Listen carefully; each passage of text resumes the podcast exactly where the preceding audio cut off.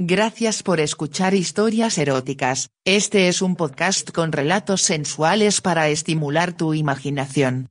Si quieres interactuar con nosotros el correo electrónico es historiaseroticaspr.gmail.com, también en nuestras redes sociales, como historias eróticas. ¿Te gusta este programa? Comparte el podcast y déjanos una valoración en nuestra página de Spotify y todas las plataformas donde nos escuchas. También nos puedes ayudar a través de Patreon. Estamos en patreon.com barra diagonal historias eróticas. Te puedes unir a nuestra comunidad allí, de manera gratuita y si quieres escuchar episodios por adelantado te puedes convertir en patrón por un dólar al mes. Recuerda que este podcast es de contenido explícito y las plataformas no nos apoyan. En nuestras historias podrías escuchar conductas sexuales de alto riesgo. Oriéntate con profesionales para conductas sexuales seguras. El llamado me sorprendió como a las 2 de la mañana. Era una voz de mujer que preguntaba por mí cuando me di a conocer todavía medio dormido, me dijo que Germán había tenido un accidente con consecuencias fatales y que el entierro iba a tener lugar una semana más tarde. Este hecho no debe sorprender ya que en Alemania, donde había estado radicado Germán, el sepelio se hace cuando todos los familiares pueden venir. La mujer me dio los detalles y se despidió. Me quedé muy impresionado, Germán y yo pasamos muchos años de colegio juntos e incluso iniciamos nuestros estudios de economía internacional en la misma universidad en Buenos Aires. Nuestros caminos se perdieron cuando yo recibí una oferta de trabajo en México, supe de su casamiento al cual, pese a su invitación, no pude concurrir por motivos laborales. Cuando regresé a Buenos Aires, Germán se había ido a España y más tarde me enteré que había pasado a Alemania. Decidí que le debía la despedida y arreglé todo para viajar, fue difícil conseguir un ticket porque era temporada alta por lo que iba a volar el día anterior al sepelio. Lamentablemente el vuelo se atrasó y llegué a Frankfurt con el tiempo justo para rentar un auto y tratar de llegar al cementerio a la hora programada para el entierro. Casi a la carrera llegué al lugar, había mucha gente, el cura dijo un sermón parcialmente en español y alcancé a ver quién creía que era la viuda, que lucía un velo que no permitía verle las facciones, pero el porte de la mujer era verdaderamente imponente. Finalizada la ceremonia la gente le dio las condolencias a la viuda y como yo había llegado al último también fue ese mi orden para saludar. Le dije cuánto sentía la pérdida de ese entrañable amigo y me presenté, tras lo cual ella inmediatamente descorrió el velo y me abrazó. Me parecía un rostro conocido pero no podía ubicarla bien.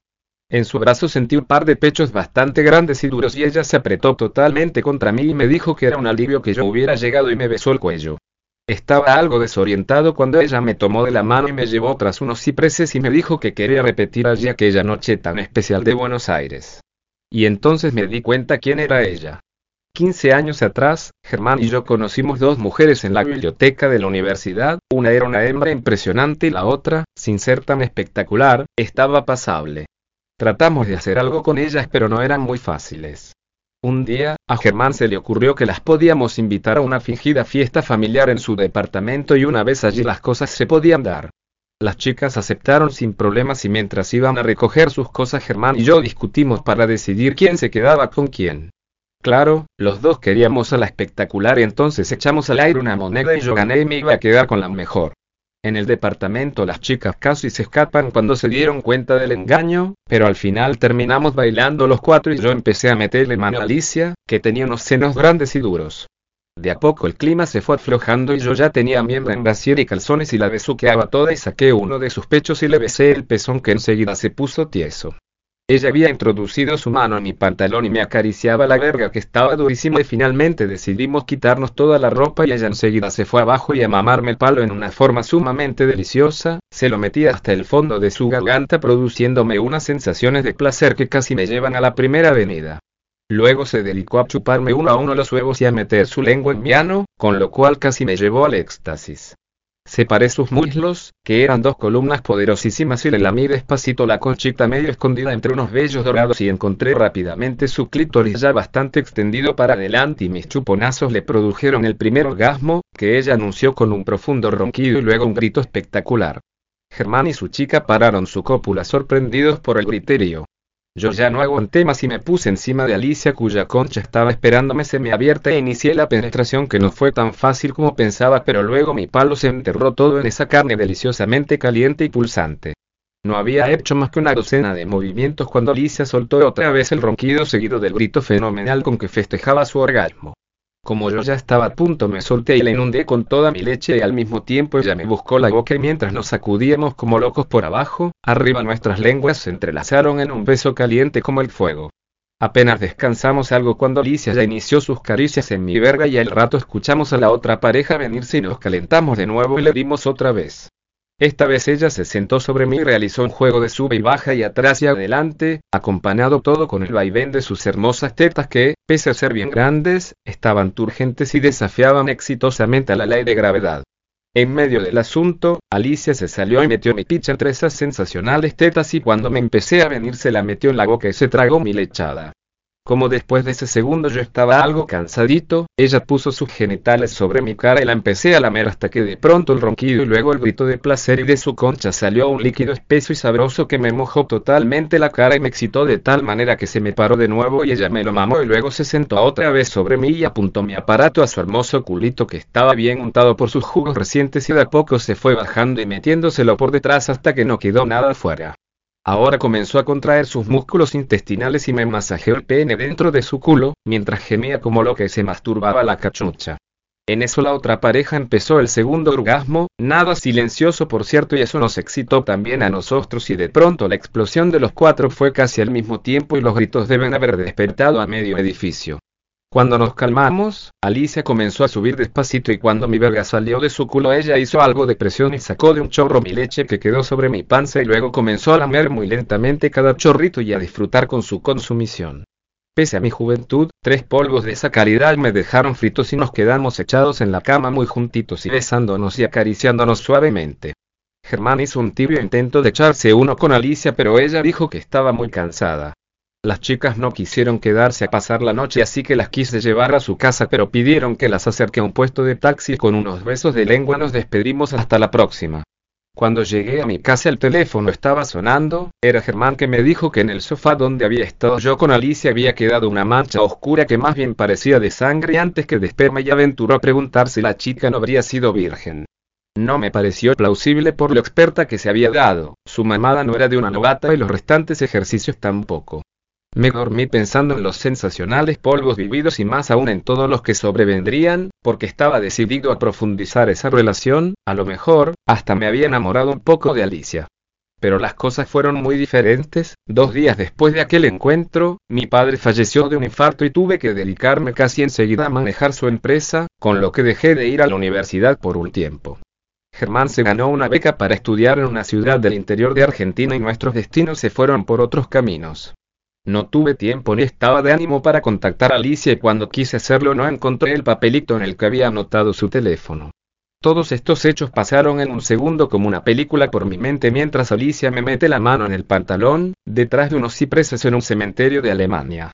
Los recuerdos me habían calentado y ya estaba medio al palo así que la abracé y volví a sentir esas tetas tan deliciosas mientras ella me sacaba la verga y se dedicaba a mordérmela suavecito y luego, de un solo movimiento, introducírsela totalmente hasta el fondo de su garganta.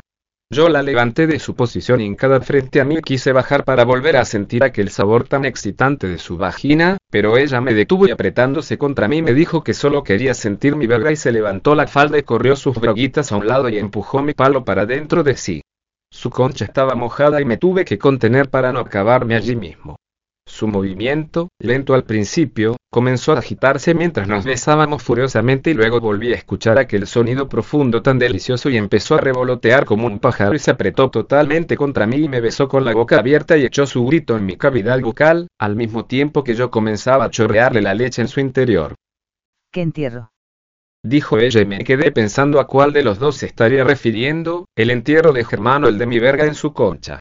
Nos fuimos a su casa y me contó que Germán se había quedado loco por ella después de aquella noche en que no pudo hacerle el amor y ya al día siguiente la había llamado pero ella no quería, todavía vibraba con la noche conmigo, sobre todo que fue allí que perdió su virginidad.